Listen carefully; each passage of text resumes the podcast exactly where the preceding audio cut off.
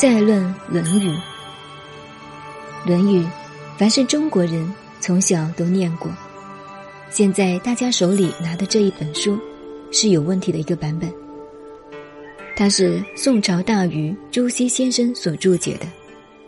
朱熹先生的学问人品大致没有话可讲，但是他对四书五经的注解绝对是对的吗？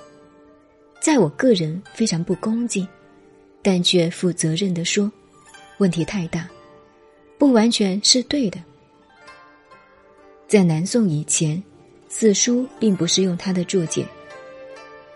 自从有了他的注解，而完全被他的思想所笼罩，那是明朝以后，朱家皇帝下令以四书考选功名，而且必须采用朱熹的注解。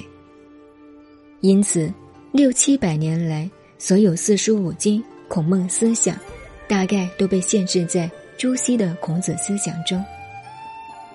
换句话说，明代以后的人为了考取功名，都是在他的思想中打圈子，其中有许许多多的问题，我们研究下去就会知道。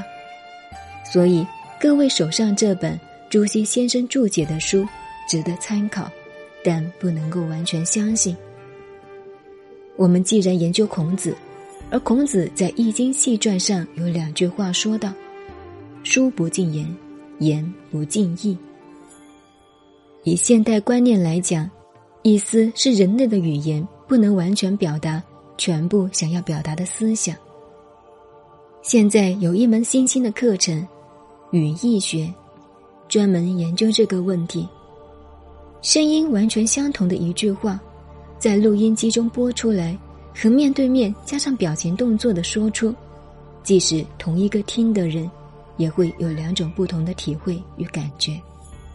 所以，世界上没有一种语言能够完全表达意志与思想，而把语言变成文字，文字变成书，对思想而言是更隔了一层。我们研究孔孟思想，必须要从《论语》着手。并不是《论语》足以代表全部的孔孟思想，但是必须从它着手。现在我的观念有许多地方很大胆的推翻了古人，在我认为，《论语》是不可分开的，《论语》二十篇，每篇都是一篇文章。我们手里的书中，现在看到文句中的一圈一圈，是宋瑜开始把它圈心了，后来成了一条一条的教条。这是不可以圈心的。再说，整个二十篇的《论语》连起来是一整篇文章，至少今天我个人认为是如此。也许明天我又有新的认识，我自己又推翻了自己，也未可知。但到今天为止，我认为是如此。您好，您现在收听的是南怀瑾先生的《论语别裁》。